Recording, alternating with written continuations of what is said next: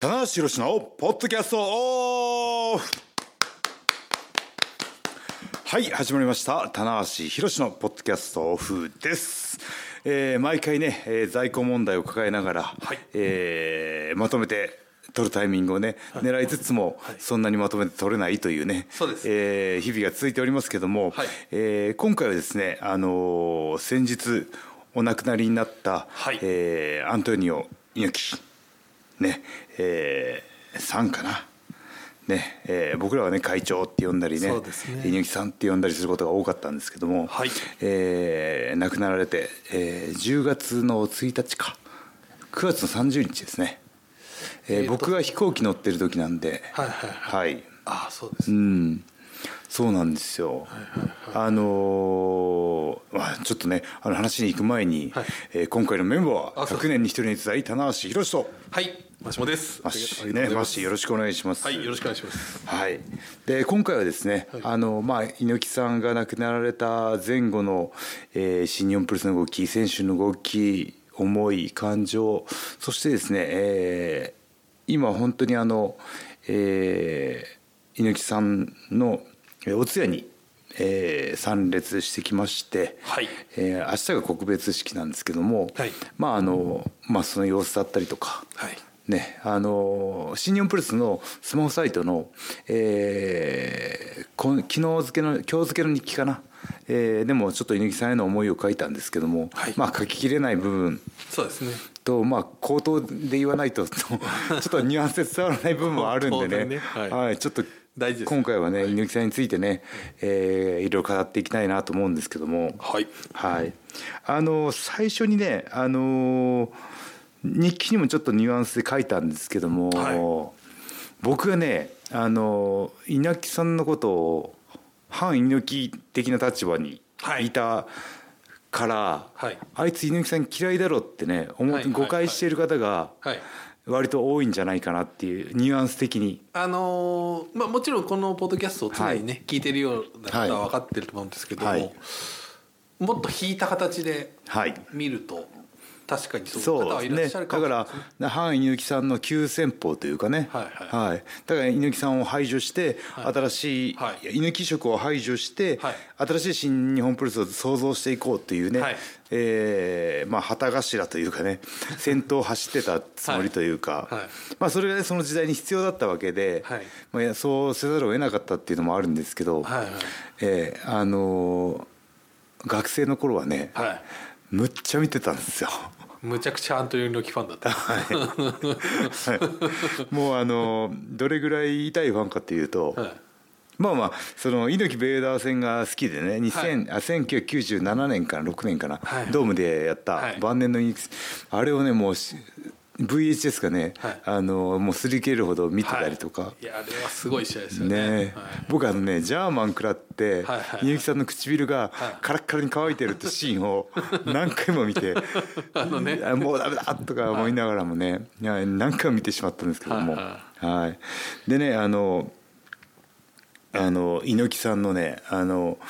その当時ねプロレスグッズもねまああってあるにはあったんですけど僕のおしゃれあおしゃれアンテナには全然引っかからなかったのでおうはい自分でオリジナルのは T シャツを作ってたんですよ。ちょっと待ってくださいそれ初耳です、はい、あ本当当です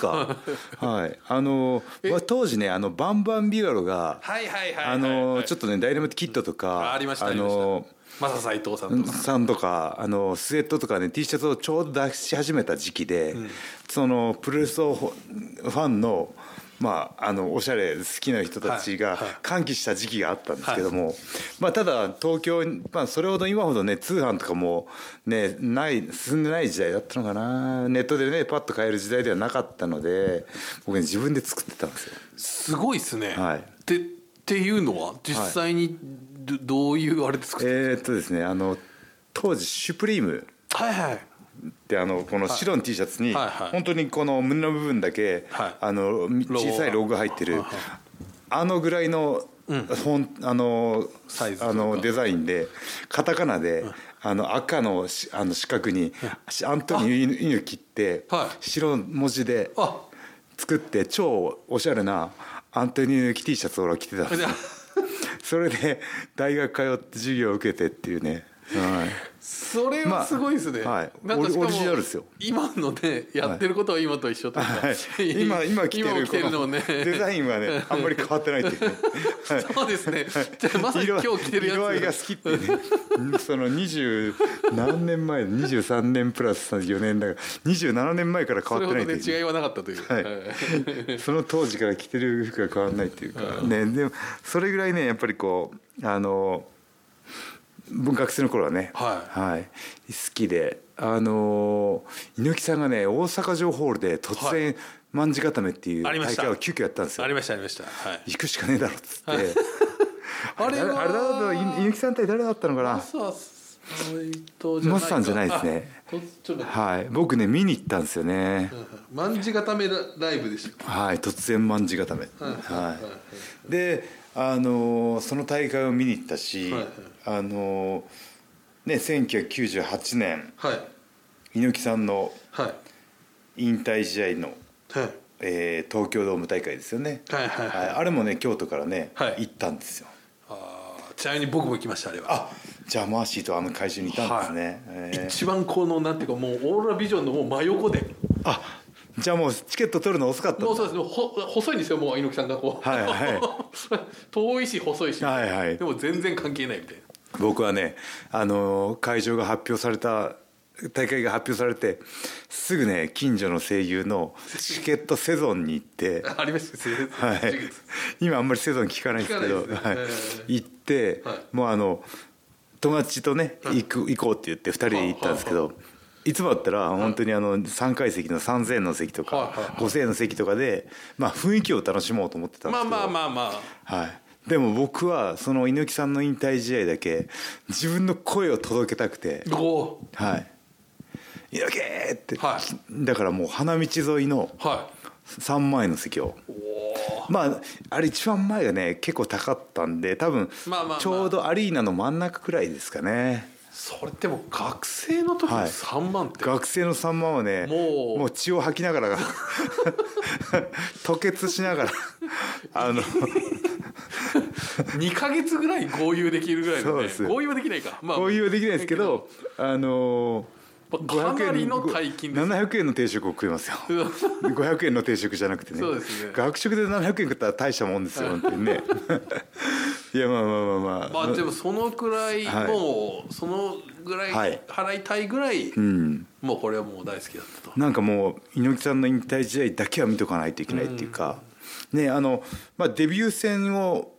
見れるのっていうのは結構タイミングだったりとかね、はいあのまあそれも一回きりなんですけど、やっぱりこうあの人のねあの死に目と一緒でなんだろうあ死に目じゃなくて結婚と一緒でおうはいあの結婚式は何回もあるかもしれないですけどおーお葬式はうん1回しかないからっていうねなるほどいうことをねなんかよく言うんですよねああ、なるほどなるほど結婚しはいそうお葬儀は必ず出るようにというああそういった意味でねやっぱ引退試合っていうのはこう、まあ、ねプロレスラーとしてのプロレス界まから見送るというかね、はいありがとうございましたと。あいやーだからやっぱりあのね時はものすごい入りでしたもんね、はいこれがパンパンだとい完う売えーっと7万人発表だったんですそうよですね確か、はいであのそのネットかなあそれまで記録を持ってたは長渕剛さんが6万5千円だったんですよ、はいはいだからプレスファンが 長渕破れたりってとかのがちょっと炎上してて「いやそういうこと言うんじゃない」っつって7万が実数発表かどうかまだ俺たちに はまあまあまあまあ まあ分かんないじゃないかっていうね、まあねその後またいろいろとねなんかありましたからね、K1 さんが変えたりとかそうね7万は入るのかどうかってね今ね満員で5万ぐらいですからねどういう席の配信した ら7万入るんだっておいまあ、大さん、まあ、その辺はちょっとね、あこうその辺はふわっとフしましょうァジーにしておきましょうかファジーにしときましょうはい、はい、でねあの行くと決めたからにはねおあのどこまでも行あのでもただ3万っていうのはヘビーなわけですよ、はいまあねちょっと生活費はいが、あのそうです節制ねして、まあ新幹線ではなくてね当時青春18切符っていうのがあったので京都からく京都から青春18はなかなかじゃない9時間かな9時かお京都大垣大垣からムーンライトながらっていうのが夜行出てるんでそっこで夜出て朝の5時ぐらいに着くんですよ、時々にはいそれをお友達と来たんですか友達はいはいはいはいああじゃあプロレスファンのまさにはいあのー、10.9東京ドームもそれで密航しましたねなるほどはいはいははいいうんいやーね、密航っていう言葉が昔あったんですねありましたねプロレスファンがね、はい夜行を使ってね、はいはいはいえーおビッグマッチを見に行くっていそううねですね週刊プロレスの、はい、密航密航してましたね密航してましたはいい、やーじゃあでも、はいまあ、その辺はやっぱりね忘れられないというか生で見たっていうやっぱその2つが結構あれですか印象的というか僕ねドームね本当結構たくさん行ってんですよあそうなんですね、うんうんうんはい、行けない時もあったんですけど当時のね、えーその1995年以降の新日本プロレスっていうのは、し1月4月、10月とか、はい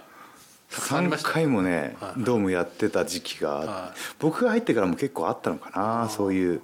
あのなるほど、はいちょうどその辺がまたこの猪木さんのカウントダウン的なね、部分もありましたし、はい結構ね長谷さんとの試合とかもね結はい構名勝負でしたし、うんそれでねあの猪木さんのね引退試合を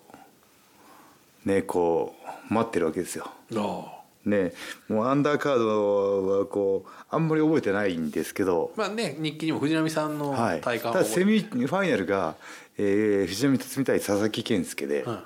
はい、うわーこれもう年齢的にも、はい藤波さん IWGP ラストチャンスかなっていうね、きえー今えー69なので、はいえー30年ぐらい前か。えーんじゃあ20 26年前かということは、えー、40おおーおーじゃあ結構僕より年下じゃないですかヤングヤングヤング 藤波じゃヤないンですかグヤングドラゴンですよ、ヤングドラゴン ですね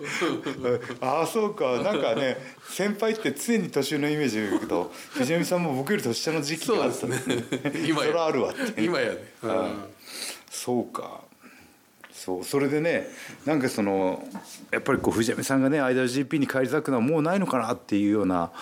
ファンの空気もあったしでそれぐらい三重視、ね、佐々木さんとかもうその頃は天山選手がね凱旋帰国してもう世代が2つも3つも変わってたのうんうでんそうですねどうかなと思ったんですけど勝ったんですよなるほどジャーマンでまあはいあのジャーマンはねやっぱりこう藤波さん腰を悪くしてから、はいはいはいあまりねね、あんまりブリッジは効かなくなったんですけど魂がこもってましたなるねほどはいで僕はその一応一回セミで燃え尽きてるんですよね なるほ ど藤波さんの体感で泣いてるんですよ一 回泣いてるし近いしねいつもよりも近いしはいはいはいもうあの花道から藤波さんに向かって「藤波これが最後じゃないぞ!」っていう熱いむちゃくちゃ熱いファンだったんですよ いいですね。はいそれいずれこう自分にブーメランに返そうしてそうぐるぐるぐる30年経って 自分に自自分にドームで吐いた言葉がブーメランになって今の僕に飛んで刺さってきて背るって中いにうねねそうだってうん棚橋これじゃ最後じゃないぞっていうそうですよフねァンが言う 言ってくれるかもしれないって来いるかもしれうないですね。はいいやまあねそれでね猪木さんのねドームフライですはいドームフライでしたねうんだからその対戦相手がそのこってことのっていうかねプロレスラーではなくてねこう総合まあ新日本プロレスのいやーチームそうですね2000っていうかねあのドームフライすごくうまい選手だったんで。はいはいはいあのあのねいいまあ猪木さんらしいチョイスだなとは思ったんですけ今ど考えると絶妙な相手ですよね。そうなんですよなんかやっぱ当時は小川選手が来るかなみたいなはねい空気がマあっナたん弟です子けのねうど、んドンフライス選手最後ってちょっと今考えるといいですよね。そうなんですよねそうなんですよではいねあの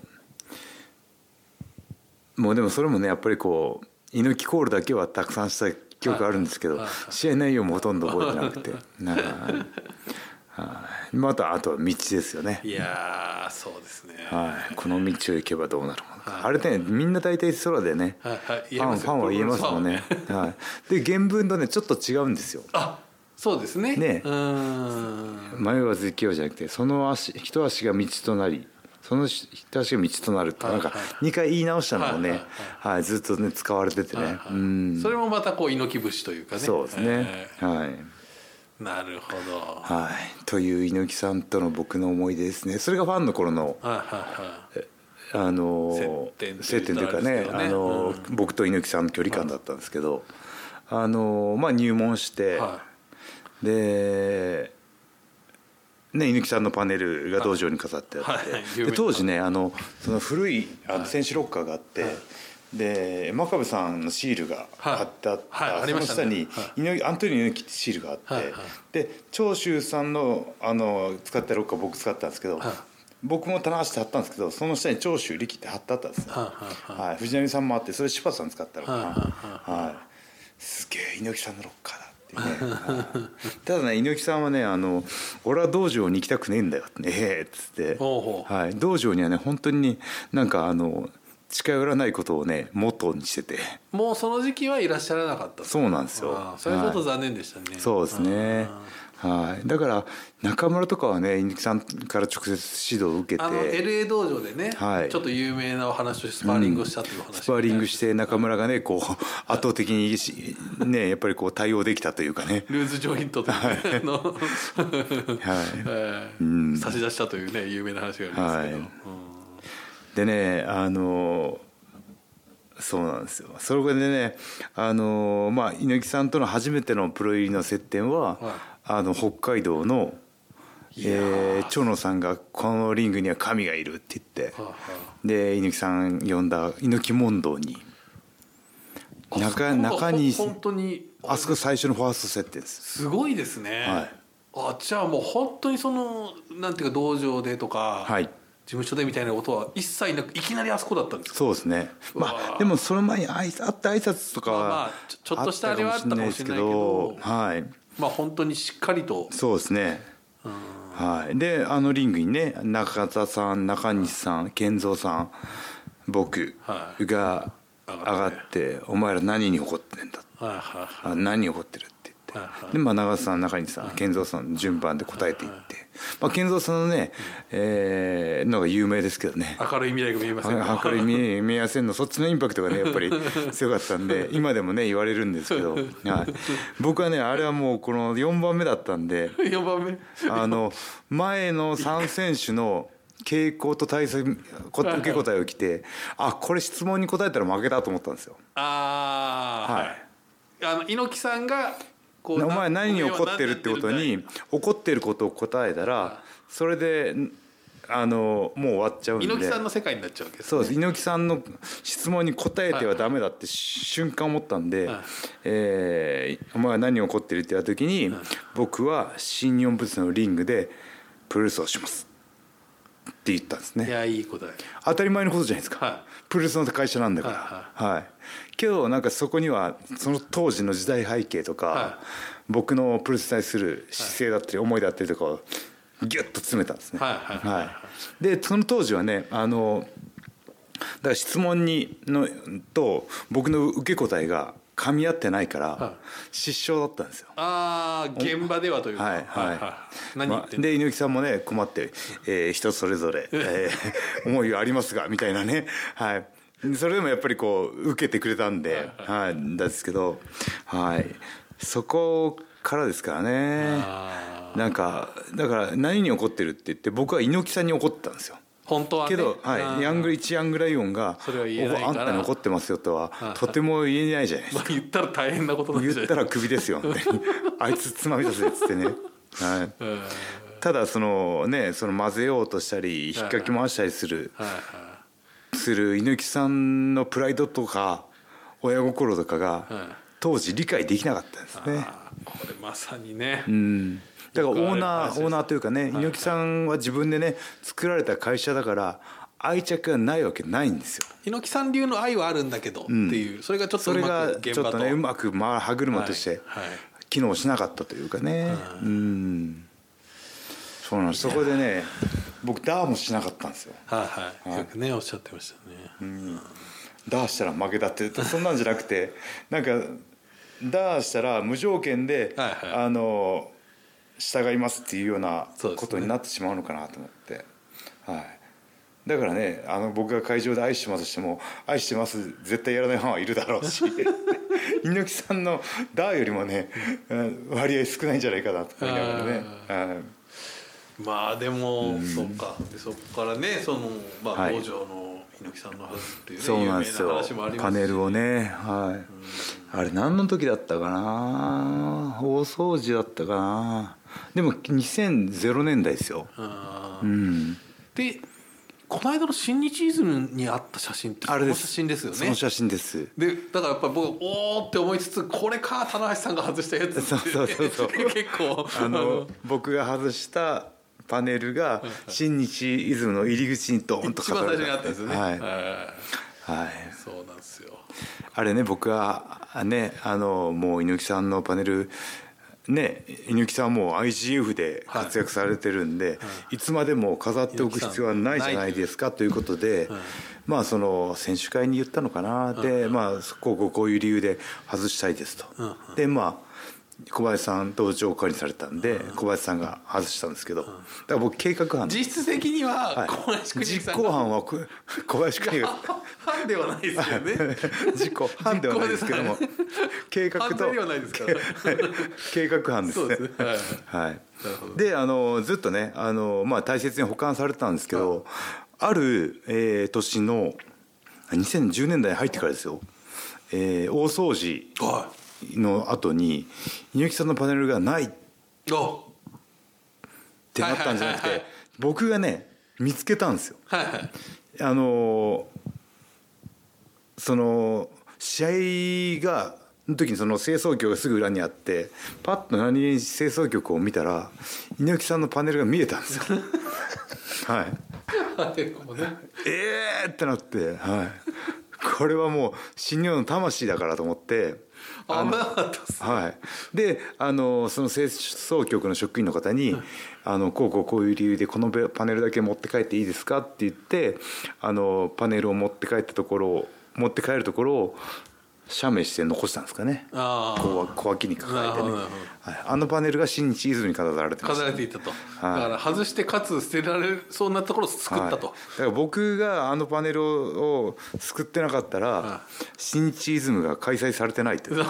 かんないけどもしくはあのなんかやけに綺麗なねでもまあこれ最近作ったろみたいなあのがあの画質はね、はい昔なんだけどやたら新品感があるっていう新品感があるというねでもねあの外しましょうっていういうのと捨てられるのはまた違うんです さあそうですね、やっぱね大事にこう残しておくというかね歴史的な価値もあるし、はい、今はちょっと時代僕がね思うプロレスのあり方と猪木さんが、えーね、思う復活のやり方がその「ハウトゥー」が違っただけでね、うん、その改めてねこう亡くなられてその猪木さんの偉大さだったりとかそのプロレスに対するね、えー深い愛情であったりとかねやっぱ自分がね作られた会社ですからね、うんまあ俺はどうしよう行きたくねえんだよ って言わ言ってましたけども、はい、だからあのねあの10月の両国で、はいあの終身名誉そうなんですよ会長はいということを発表するは予定だったし、はね、あのもう少し、ね、体調はが良くなれば,、良くなれば1.4東京ドームにはい来場していただこうっていうね、はいはい計画も進んでたみたいで、はい、いやー本い当にいやねーこれはちょっと来ていただきたかったですね。はいうんね、なんかこうね国王がいなくなった国がうんうん国王のねあの期間を待ちながいらはなんとかねこう隣国に攻められながらもはいはなんとかこう町をねはい国を守ってはいはいもういつ王が帰ってきてもはいは大丈夫ですよっていうはいは状態になったんですけどいねやっ。となったっていうねねそれあを見とてほしかったですねね見てほしかったですねだからあのね猪木さんが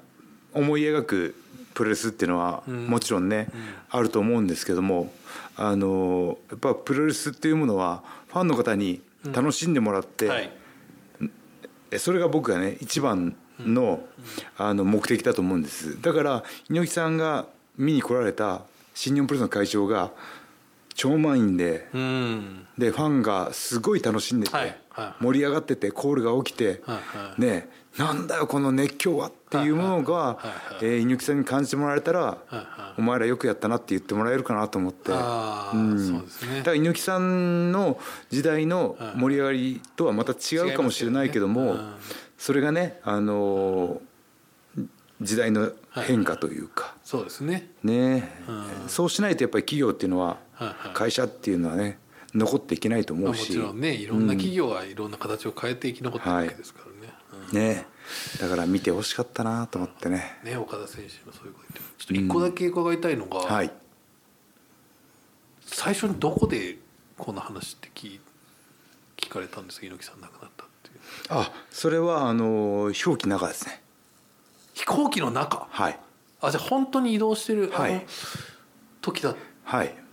えっとなんかネットニュースかなんかですかそうですねなんかあのー、へまあ何人か選手乗ってたんではいはい猪木さん亡くなられたらしいよっってていういう話のをがじゃあ伝わってきた、はいはいあじゃあまあちょっと情報をそうですねだから向こうの空港に着いてからねあはいはいああそうかついに亡くなられたかっていなうるねほどね、うんじゃあ本当に疲れたタイミングだったんですね、うんあーで急遽ねそのイギリスの大会の、えーでもね猪木さんの天下男国ということで、あの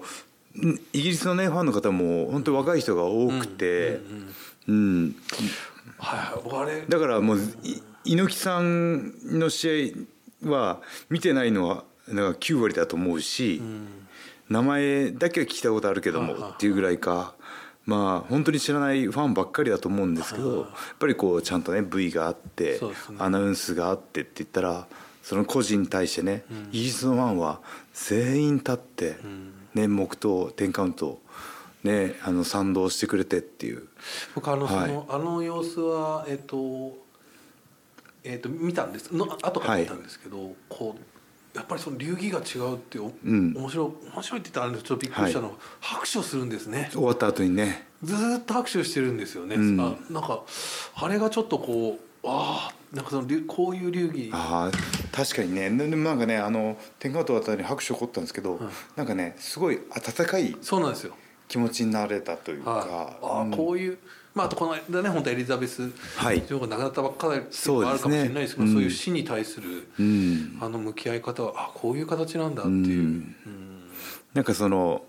感謝というかね、はいありがとうっていうね、はいそうです気持ちを込めての拍手だったんちょっとでしそょのうせね。なんかまあもしかしたらセレブレートなのかわかんないですけど、うんちょっとなんかありがとうみたいなことうがん、なんか伝こわってきうました、送り出すというかね、ははいい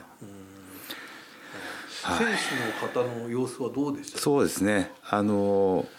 えーまああのまだその海外にいたんでねあまり実感がないっていうのは正直だったんですけど、あそうでしょうねはいはいやっぱ帰ってきてねなんか思った以上にやっぱり僕よりあまり接点がないはずなのにやっぱ岡田がすごいショックを受けてたりといやかそうですねはいはいだからやっぱりこうなんかそこはね岡田ってあ熱いしね涙もろいな紳助の時もねはいはいはいなんかそういうこともえ岡田のなんかそのそういう部分が見えたしねやっぱあの自覚というかねはいはいそういうのが岡田に見えたからこそのなんか涙というかねうんやっぱり岡田さんやっぱりね誰よりもこう声に出して猪木さんに来てほしいというね、あのはい対談もやられてましたんで、はいちょっとそこはっていうのはあったのかなそうですねなはいいやるほどうんで今日、まあでもこっからですよはいはい見てくれてますよそうですね絶対にこれはだから、まあだから本当にその50周年で猪木さんが亡くならはれいたというのはは、いちょっとショックでもあるんですけど、はいまあちょっと言葉は選ばないといけないんですけどちょっとやっぱ何か運命的なものを感じてしまう部分もね、この切り板でねそうなんですよも持ちすぎてますよね猪木さんってね50周年に、はいまあ一番良かったのは50周年の最後に来ていただくそうのですがねベストだったんですけど、はい50周年最後に亡くなられたっていうのがこう、なんかこのなんか僕らは本当に意味付けしたくなりますよねそうですねまあ、うん本当にね猪木さんが好きな方はちょっとなんかこう抵抗あるかもしれないですけど、やっぱりうーねんえ猪木さんが作った会社が50周年になったとうん年にっていうのはね、あとそうですねはいねただねあのいろんなとこで言ってるんですけど最近、はいはいはい猪木さんの猪木漢字の「字」とはいはいはい棚橋宏のはい棚橋宏の「死」がはい一緒なんですよ、はい まあこれはねこれはね、はいうちの父ちゃんねナイスです よ本当にえなんでってあの昔聞いたことあったんですけどなんかね猪木さんが好きだったらしいんですよ、はい、これでもあれですよね、はい他にあんまりそうなんですあのねあのーあのねそれタメ口っぽい あのひろしあの僕のひろしもひろしの一字ではいひろし読めるんですよそうですねで猪木さんの「勘」っていう字も、はいはいはいあれひろしとかねあそうだいはいはあれで一字でもいいんですけど、まあ漢字ねで僕なんですよこのいはひろしでいいのに字をつけたといういねそうですうね、んお父さんはプロレスファンだったんですか、なんかあの好きみたいだったですね、はいどちらかというとこうおばおばあちゃんも好きだったんで一すけど緒にプロレス見たっていうお話はなんかはい聞いてましたけど、だからそのもしかしたら結構ちょっと軽いというかね、気持ちつけられたのかもしれないですけどんかあと画数もあっあいていよかったとヒロシよりもその「至る」っていう字をつけると外角内角とかでいより良い生命判断が出たらしくてじゃあっていう、はいだだからでも本当にその伊沢も言ったけどはいナイスプレーナイイナイス名付けでしたナイスねな付けでしたねはい運命これもまたちょっと運命的なものをそうなんですよ感じせずにはいら,、はいい、れられないですよねいや僕勝手に背負いますよはいねえ意思をねはいそしてねあのこの下半期ね、はいあの武藤さんとのねいタやーッグマッチもあるしそして藤波さんとのシングルもあるしそうですねだだからからねここはね猪木さんのが亡くなられたことで一番こう涙したのは、おそらく藤波さんそうですだとね思うし間違いないでしょう、はういんだからそのこれからねなんかその戦いに向かう選手それぞれのモチベーション思いっていうのがすごく高まってくる時期だと思うので、ね、より良いやプロレスをね見せれると思いますよ。そうなんですよだから本当にその50周年というところに、あのねその武藤さんのはい引退というのが重なってきて、うんそして藤波さんのねその50周年マッチというのがはい決まって、はいそこにも、まあ、今度は猪木さんがっていうのがあって、うんどんどん本当にこのなんかね、はい意味合いがうんすごくこう濃くなってますよね。はい、ねうんあとはもう僕はいつでもレディーの状態にするだけですねそうですね、はい昨日もちょっと非常に美味しそうなラーメンラーメン食っちゃって あれはあのあそこまでのいや 別に出さなくてもいい、出さなくても いいだかあれは出すことによって自分をより追い込むとらイメージそうですよね、はいだからそこを僕は感じるんですそけどこ難しいですよね、はい僕らは出さなくてもいいそうなっていうことは出してない食材が結構ありますけど ねそうですよだから、はいなぜわざわざこれを出すんだっていうのは、ああ久々にそこはあれですねラーメンじゃなくてひまわりナッツでした ねああいいですねひまわりナッツ今探すの難しそうないですけどね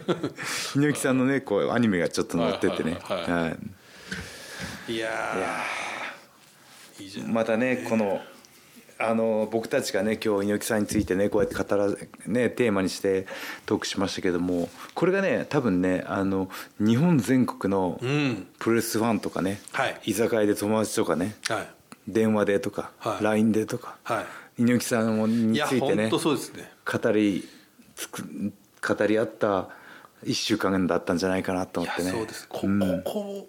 までやっぱりなんていうかもういろんな方が言ってるのは本当にある程度覚悟はしてたと、はいだけど本当亡くなってみて本当にこの喪失感喪失感がねすごいと、うんまあ、僕もそうですし、はいもうメディアのね扱いとかをはい見てもやっぱり、い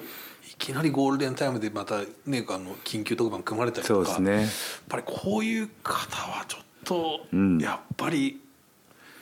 なかなかっていう感じありましたよね、ちょっとここまでやっぱり存在感が大きかったのかという、うんいやーでもその今ねこのコロナ禍でプロレス界がねは苦い戦してる状況でね、はいはいパッと浮かんだのがね、はい花坂仁さんなんですよ、おおはい、猪木さんが亡くなって、はいはいでもその灰をはいパッと巻いたら、はい花が花がぶわーっと咲いたというかねなんか最後にこうに世界にエネルギーをね置いてってくれたんじゃないかなと思っていや僕もやっぱりそんな気がするんねはいっていうねちょっとやっぱそれも、ん本当猪木さん好きな方にはちょっとねあれかもしれないですけど、ね、でもなんかこう死んでもさらにね、はい亡くなられても人にエネルギーをはい与えてくれるっていうねいや真のスーパースターだと思いますね。はい、本当になんかもうこれ盛り上げてみろって言われてるような気がうん、どうしてもしてしまう、しまいますね。はいはい、 50周年だろお前たちっていうねねうんねはいはいねいやでも本当にあの猪木さんにいつでもこう見てもら見てもくれてるんだっていうね、はい気持ちでこれから頑張っていきましょうはいはいありがとうございますはい、というわけで最後に告知です新日本プロレスは、えー11月、えーシリーズねあります、はいただね僕前半はアメリカでの試合がありますのでそうなんえー途中シリーズは途中からはい合流することになりますので、はいまあ、詳しい情報はね新日本プロレスの公式ホームページやスマホサイトでチェックしてくださいということはい、です、 10月23日のお青森では、えー、ネバー6人タッグ選手権も決まっておりあますそうだネバーがあるからね、はい頑張らないといけないはい、ですね、ぜひちょっとはい、はい、ありということで以上棚橋宏のポッドキャストオフでしたありがとうございましたがとうございました